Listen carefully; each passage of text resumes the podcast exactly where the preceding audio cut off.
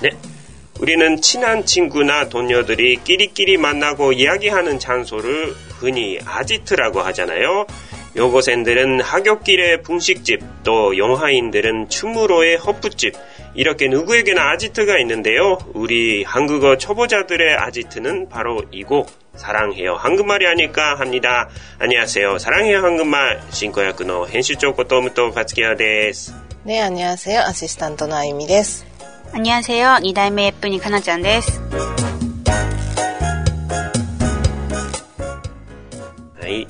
私たちは親しい友達や同僚たちが仲間同士で会って話をする場所をよくアジトだというじゃないですか。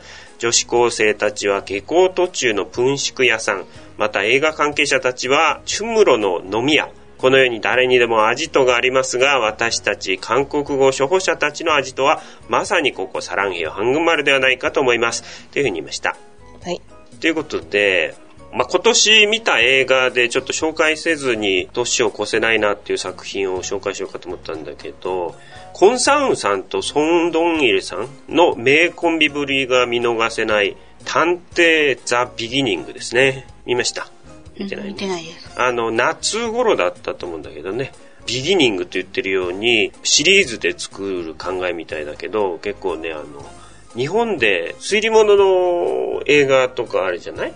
うん、うん、結構頭使う推理物みたいの得意だけど、そういう感じなんだよ。シナリオが結構よく組まれてて、調べてみたら、この金正恩監督自ら執筆したもので、2006年の第8回マクトンイシナリオ公募展で大賞を受賞した作品なんだそうでね。まあ、それをもとに自分で映画にしたわけなんだけど、あと日本人が好きそうなのは、相棒コンビの操作ものだってとこだよね。ちょっと日本の影響を受けてるのかなと考えてたんだけど、いずれにせよその二人の主役の名俳優の存在があるので、十分シリーズにしていいんじゃないかなと思いましたね。コン・サウンさんが、まあ、その笑顔とか演技の魅力はよく知られたところだけど、ソン・ドンユさんは知ってる？知ってます。うん。国家代表とかね。あと、アブーエワンあったじゃない？ゴマスリの王とかね。あと、ミスターゴーとか。まあ、こういうふうに見ていくと、マネージャーとかコーチとかマスター、的な役割の演技が好評な俳優さんですけど、今回その2人がコンビなわけですで、コンサウンさんが演じるのは、かつて刑事が夢だったんだけど、身体検査で膝の下をトンカチで叩く検査があるじゃない、うん、あれ、脚気の検査なんだけど、膝の故障で反射神経が引っかかったみたいなこと言ってたけどね。それで採用試験に落ちちゃうわけ。まあ、それで今は漫画喫茶を運営しながら、迷宮入り事件の推理をするブログを運営している、自称天才プロファイラーなんでね。まあ、カンデマンという役ですよ。で、一方のソンドンイルさんの方は、一時は広域捜査隊を率いた凄腕デカだったんだけど、今は2階級格下げにあって、レジェンド崩れみたいに言われてるベテランデカですね。ノーテスですね。まあ、今回の話はこの2人がコンビになるまでの過程みたいな感じなんでね。一応ちょっとあらすじ読んでみるね。国内最大の迷宮入り事件の推理ブログを運営するパワーブロガーであるカンデマンは、赤ちゃんの面倒を見たり、漫画喫茶を運営したり、奥さんのご機嫌を取ったり、日常に追われながらシャーロック・ホームズばりの推理力は使う機会もない。そんな彼の唯一の楽しみは、警察署を徘徊しながら捜査に干渉すること。だが、広域捜査隊出身のレジェンドデカ、ノーテスには実際に刑事顔負けの推理を口にするデマンの存在が目の上の単行部。そんなある日、デマンの友人であり、殺人家の刑事である純粋が殺人事件の犯人として逮捕された。彼の濡れ衣を晴らすためデマンとテス2人はやむを得ず非公式的に合同推理作戦を開始するということになってますね。で、まあ、ギャグが面白いのは、最初はもう、そのベテランデカの方は、苦虫を噛み殺したような顔してて、全然弱みがないみたいな、そういう怖い存在だったの。でもデマンの方が相当奥さんにいじめられてんだってことがだんだん分かってきた時にテスの方も実はって感じであの 実はあのいつもソルコジやらされてるとかね そういう話をしてってそこで意気投合するんだよ。それそのそこそこ。そこがあのお互いに心情がよく分かる存在みたいになるきっかけで、まあ、それで仲良くなっていって捜査も協力が進むようになるんだけど、まあ、その表現がねもちろんギャグ表現だっていうのは分かるんだけど違和感があるるぐらい相当いじめられてるって感じ？もしかして監督はこれ女性に恨みでもあんのかなってぐらいに出てくる奥さん連中が荒っぽい熊とか虎になんか例えられたりする そういう肉食動物に例えられる奥さん方だったりするんだよね。って、あと犯罪の流れも奥さんの浮気っていうのがテーマになってたりとか、結構この監督、女性にあんまりいい印象がないんだなっていう気もしたんだけど、まあ、いずれにせよそれがギャグ表現として使われて、コンサウンさん演じるテマンは、赤ちゃんを連れて仕事してるわけで、もう使えたりとか、ミルクあげたりとか、そういうことをずっとやってて、その上であの、犯罪捜査に加担しようとするから、子供を抱いたまま捜査をする。だからそのテスの方も、なんか匂わないかとかなんか言って、あの、車の後ろでおむつ替えたりとかして、憎いからテスのコートの後ろにうんちつけてあげたりとかして、どっかで匂うんだよなとか言いながら自分の後ろについてるとかそういうシーンとかね。まあそういうのがギャグとしてなってるわけだけど、まあいずれにせよ、韓国的に見ると、ちょっとやっぱりこれやりすぎなんじゃないかってぐらいに奥さんが怖くて旦那さんが完全にあのダメ夫みたいに見られてるそういうコメディ表現なんですよね。そういうちょっと日本的影響が感じられるような刑事もの、探偵ザ・ビギニング。まあ、映画の最後にはこの二人がコンビとなっていくっていうことで、探偵業を始めるみたいな話で終わっていく内容なんだけど、シリーズ初作品として面白かったんじゃないかと思いますね。ということで、探偵ザ・ビギニング紹介してみました。それでは勉強ですね。おぬれ。はい、じゃあ、かなちゃん復習の時間です。はい。お母さん、明日僕の誕生日です。 엄마, 저 내일 생일이에요. そうだね。내일 제 생일이에요. だったけどね。はい。お母さん、僕がその子嫌いなことご存知じゃないですか。 엄마, 제가 그 애 싫어하는 거 아시잖아요. うん、クエだから。 걔. そうだね。じゃあ、お母さんの方ね。お母さんの考えではその子とってもいい子みたいだけど。 엄마 생각에는 걔는 괜찮은 애인 것 같은데. うん、そうだね。괜찮은 애 같은 데だよね。はい。それじゃあね、進化問題として、今度、単だっていうやつね。一旦だってのあったじゃないその単だを使って、気分がお悪いそうだ。 기분이 안 좋단다. はい。ナップシダンだ。だけどお悪いだからね。はい。じゃあね、K を使って、その子がガラスを割ったそうです。 걔가 유리를 깼단다. それここは決定よだったけどね決定よ。ですだからね。 はい。はい。ということですね。それじゃあ、今日もディクテーションの時間ですね。リスナーの皆さんも紙と鉛筆を用意して挑戦してみてください。今日からは、いよいよこのドラマの主人公である、すぐみちゃん改めかなこちゃんが留学を終えて日本に帰国するという過程を描く帰国編というふうになりますね。つぐみちゃんとかなこちゃんは一応同一人物なので、名前が途中で解明しただけなんだけどね。はい。それで、その第1回目として今日はスホン君とその話をする会話ですね。それでは聞いてみましょう。이 사진들은 지난달 우리가 지리산에 갔을 때 찍은 것들이야. 와, 나뭇잎들 색깔 참 예쁘다. 어, 그거 한국에선 단풍이라고 불러. 알지. 아, 1년만 더 여기 있었으면. 응, 너 내년 봄에 일본 돌아가야 되지. はい、どうですかはい。この写真たちは、先週、チリ山に登った時の、に、に撮ったものだよ。うん、わあ、葉っぱが本当に綺麗だね。うん、 韓国ではそれを紅葉って言うんだよ。うん。知ってるよ。うんああ、一年だけもっと入れたらな。うん。うん。お前な、来年の春には日本に帰らなきゃいけないでしょう。うん。バッチリですね。ただ一番最初の先週じゃなかったんだね。あ、先月。そうだね。その通りですよ。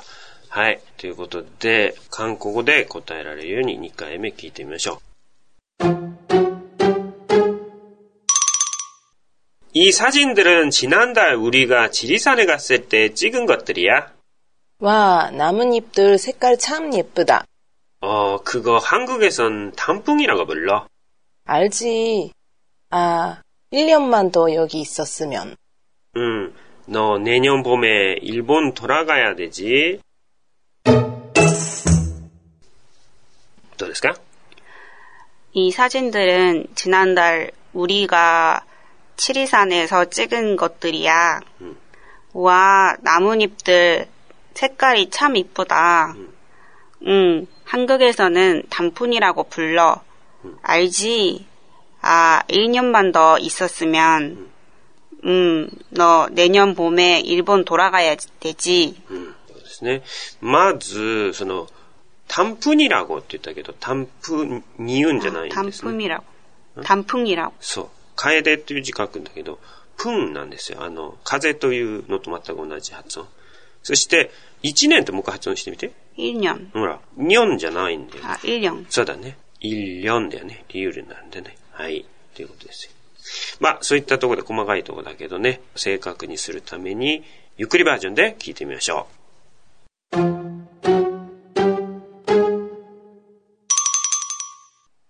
이 사진들은 지난달 우리가 지리산에 갔을 때 찍은 것들이야. 와, 나뭇잎들 색깔 참 예쁘다. 어, 그것 한국에선 단풍이라고 불러. 알지? 아, 1년만 더 여기 있었으면.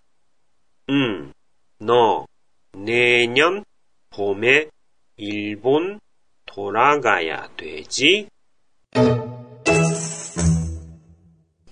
はい、どうですか 하이. 이 사진들은 지난달 우리가 지리산에 갔을 때 찍은 것들이야. 와, 나뭇잎들 색깔이 참 이쁘다. うん、 어, 그거 한국에서 단풍이라고 불러. うん、 알지? 아, 1년만 더 있었으면. うん。 음, 너 내년 봄에 일본 돌아가야 되지. うん。ですね。95点だね。3行目で、韓国에서で終わらなくて、韓国ではなんだよ。 한국에서는? 응. 한국에서? 韓国에선だった。 아, 한국에선. うん。そして、1년만 더の後に一つ単語が、ここにいられたら、 여기에? ね、여기있었으면 여기 있었으면. はい、ということですね。 はい、それでは私が日本語を言いますので、あゆみちゃんが正しい韓国語で発音してください。リスナーの皆さんはあゆみちゃんの姿について練習してみてください。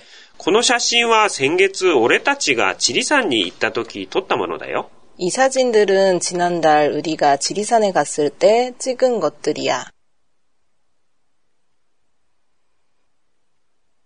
이 사진들은 지난달 우리가 지리산에 갔을 때 찍은 것들이야.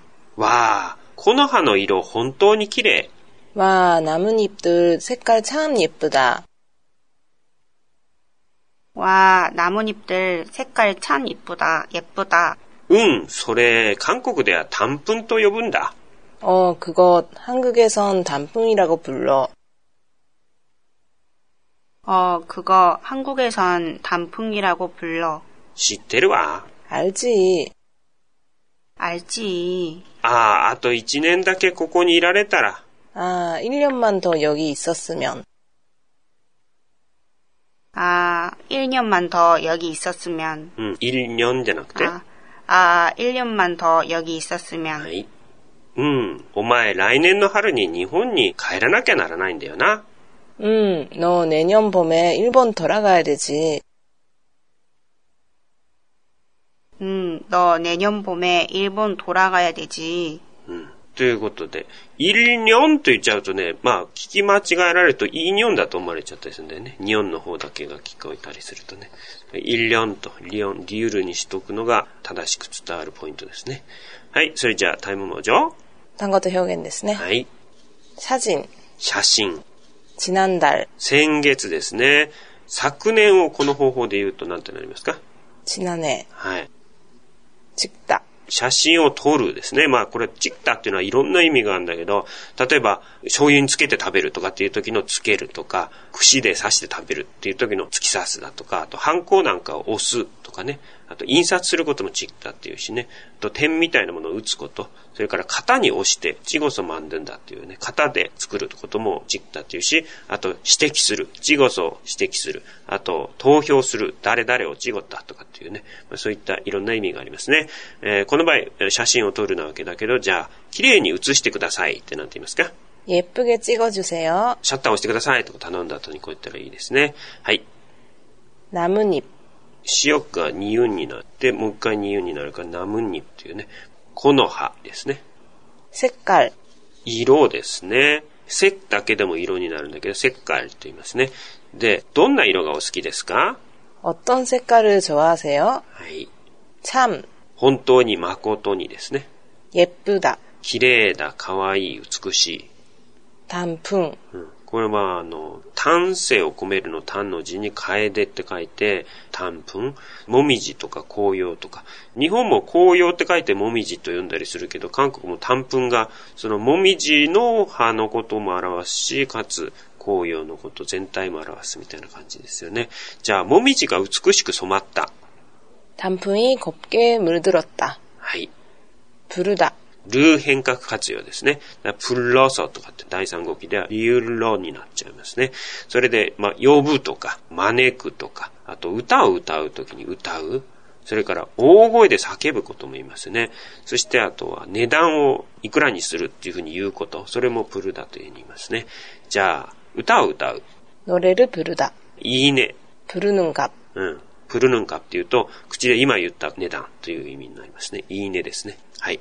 내년 来年ですね。じゃあ、これの逆の言葉で、昨年。 작년 はい。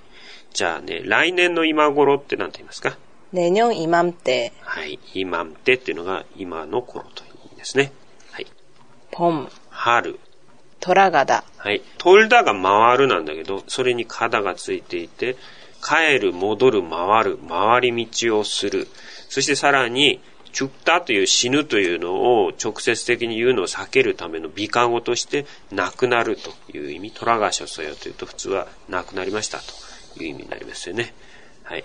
じゃあ、その亡くなるの意味で、お父さんは昨年亡くなりました。 아버님은 작년에 돌아가셨어요. はい。ということですね。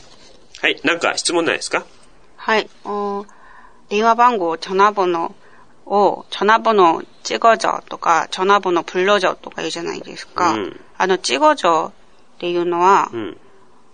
送ってとか言う。そうだね。その場合は、あの、指で打つ、それをチったって言ってんだよね。プロジョっていうのは口で言ってくれってことでね。うんあまなんかあんまり 전화번호 보내줘 とか言わないですよね。ああ、確かに。なんかいつも찍어줘 찍어줘って言うから、なんかちょっと不思議だったんですけど。うん。指で押して 送ってくれっていう意味で、チゴジョって言うんだね。うん。はい。はい。あとはあとは大丈夫です。はい。はい、じゃあ対話練習ですね。リスナーの皆さんもかなちゃんと一緒に練習してみてください。最初に、あゆみちゃんからですね。 이 사진들은 지난달 우리가 지리산에 갔을 때 찍은 것들이야. 와, 나무잎, 나뭇잎들 색깔 참 예쁘다. 어, 그거 한국에선 단풍이라고 불러. 알지? 아, 1년만 더 여기 있었으면. 음, 너 내년 봄에 일본 돌아가야 되지. 아이자 고다시대 가나짱카나. 이 사진들은 지난달 우리가 지리산에 갔을 때 찍은 것들이야. 와, 나뭇잎들 색깔 참 예쁘다. 어, 그거 한국에선 단풍이라고 불러. 알지. 아, 1년만 더 여기 있었으면. 응, 너 내년 봄에 일본 돌아가야 되지. はい、それじゃあ、あゆみちゃん頼むじょはい、文系練習ですね。はい。実際の場面で自然に出てくるように表現になれるための練習ですね。練習用に敬語に直しましたけれども、最初の文型は、この写真は先月私たちがどこどこに行った時撮ったものですですね。 이 사진들은 지난달 우리가 지리산에 갔을 때 찍은 것들이에요.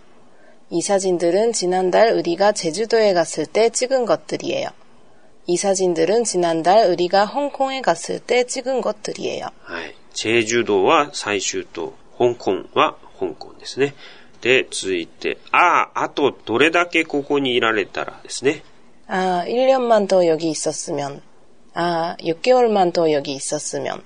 아, 한 달만 더 여기 있었으면. はい。6개월、 6ヶ月ですね。半달っていうのは一月ということになります。それじゃあ練習してみましょう。最初にあやみちゃんが基本形を言って、その後で単語を言いますので、リスナーの皆さんはその単語を入れて作文していってみてください。 이 사진들은 지난달 우리가 지리산에 갔을 때 찍은 것들이에요. はい、じゃあ練習してみましょう。 지리산,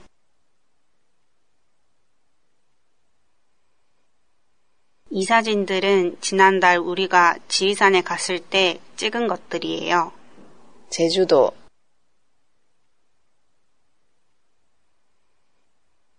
이 이 사진들은 지난달 우리가 제주도에 갔을 때 찍은 것들이에요. 홍콩,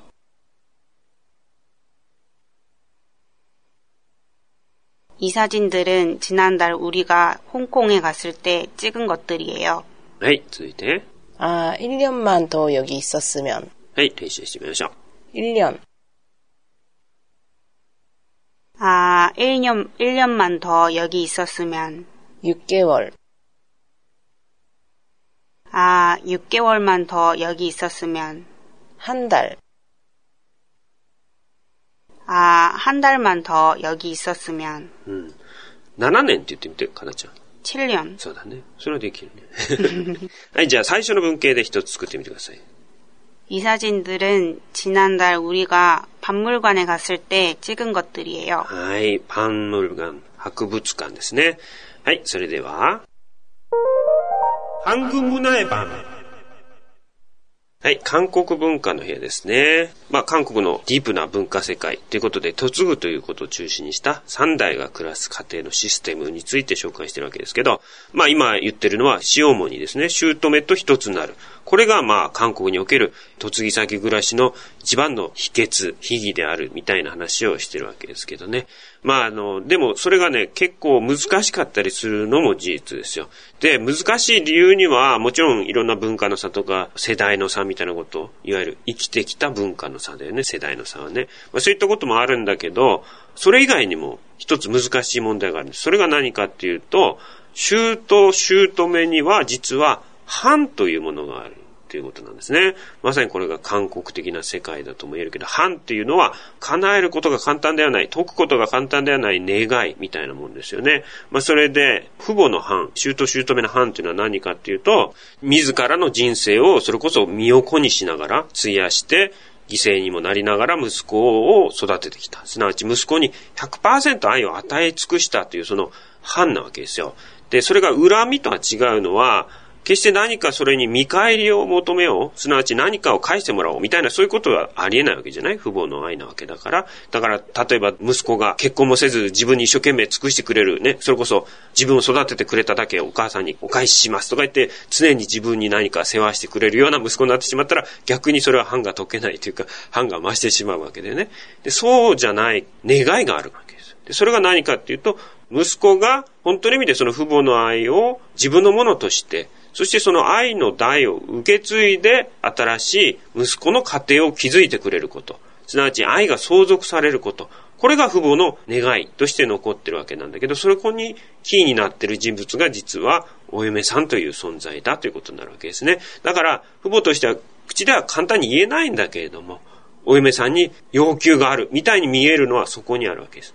ただしそれは要求とは違っていて、自然にその愛がそこで実らなきゃなんないから、父母も難しいし、お嫁さんも難しい。みたいなのがこの藩という世界で、いわゆる嫁ぎ先暮らしが難しいと言われることの一番の大きな原因となってるわけなんですよね。じゃあどうやったらそれが藩が解けるのか。それはあくまでも100%の愛を息子に与え尽くした。ならばその息子がその100%の愛を父母に返すんじゃなくて、家庭に注いで、つまり奥さんに注いで、奥さんを100%の愛、まさにその父母の愛をそのまま受け継いだような愛で愛したときに、そのお嫁さんが、あ、こんな風に旦那さんが愛してくれる。この私のために尽くしてくれる。だけど、これはどこから来たのかっていうことが、その根源が、父母の愛が私のもとに旦那さんを通して来ているんだ。みたいにして悟って、そのお父さんお母さんのことを自分の父母のように、ね、父母の愛が自分に届いたんだから自分も子供みたいな立場になるわけじゃないの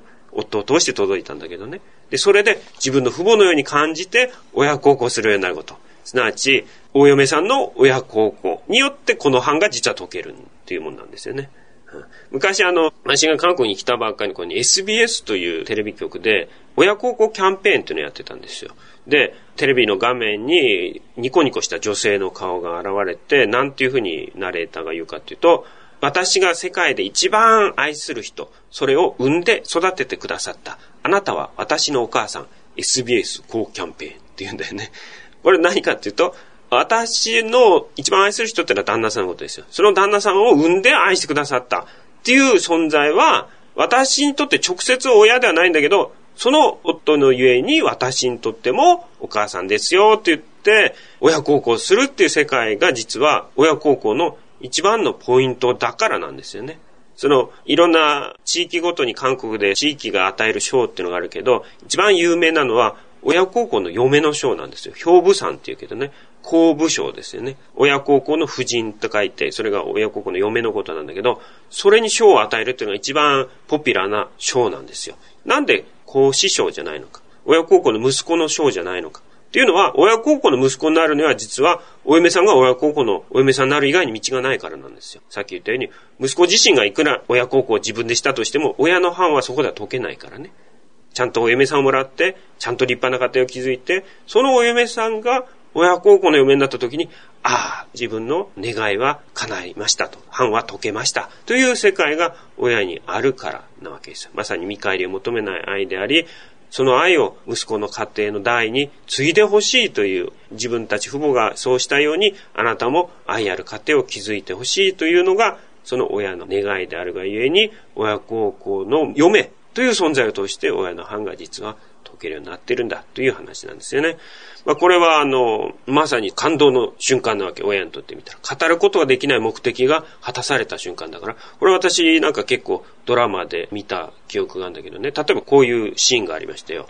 お父さんが、その家のシアボジが、いつも仕事のためにセベクシジャンに出ていくわけ。セベクシジャンっていうのは早朝の市場ですよ。真っ暗なうちにまだ家族がみんな寝静まってる時起きて、お母さんももちろん起きて、朝ごはんとか早めに準備してあげて、お父さんが出ていく時に、ある日からそこに嫁いでいた嫁が、それに気づいて、お母さんと一緒に起きて、お父さんの食事を一緒に準備して、お父さんが家を出ていく時に、お嫁さんも一緒にお父さん行ってらっしゃいというふうに言ったと。それでお父さんがニコニコして出勤していった。その後でお母さんが何て言ったかというと、その塩モニが何て言ったかというと、これでお父さんの藩があなたのおかげで解けたよっていうふうに言ったんですよ。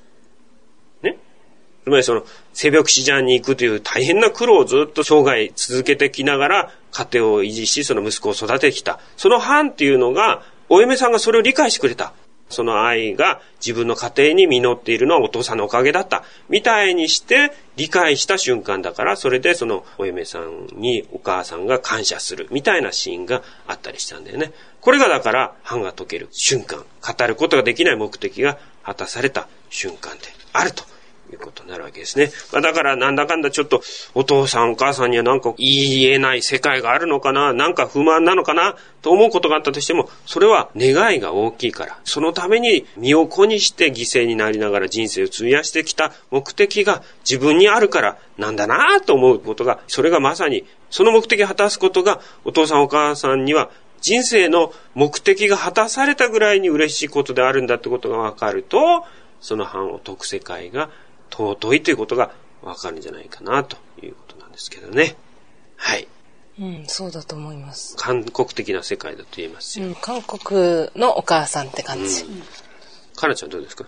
うん、なんかやっぱうちのお母さんの世代はまだ結構貧しかった時期だったので、うん、すごい苦労されたのもあるし、うん、なんか子供にしてあげたかったけどできなかったこととかもすごいあるので、うん、なんか話をすると、なんか最終的にはだんだんなんかそういうなんだろう、藩の思いがすごく、うん、何の話をしてても最後にはそういう藩の話が出てくるんですよね。ねうん、まあ、旦那さんも、日本人の嫁だからって最初はちょっと心配されたらしいんですけど、うん、でも仲良くしてるからって言って、日本のお母さんが恋しいとかそういうことも言わないで、ちゃんと暮らしてくれてるのがありがたいんだっていうのは、まあ、言ってくれたことがありましたね。なるほどね。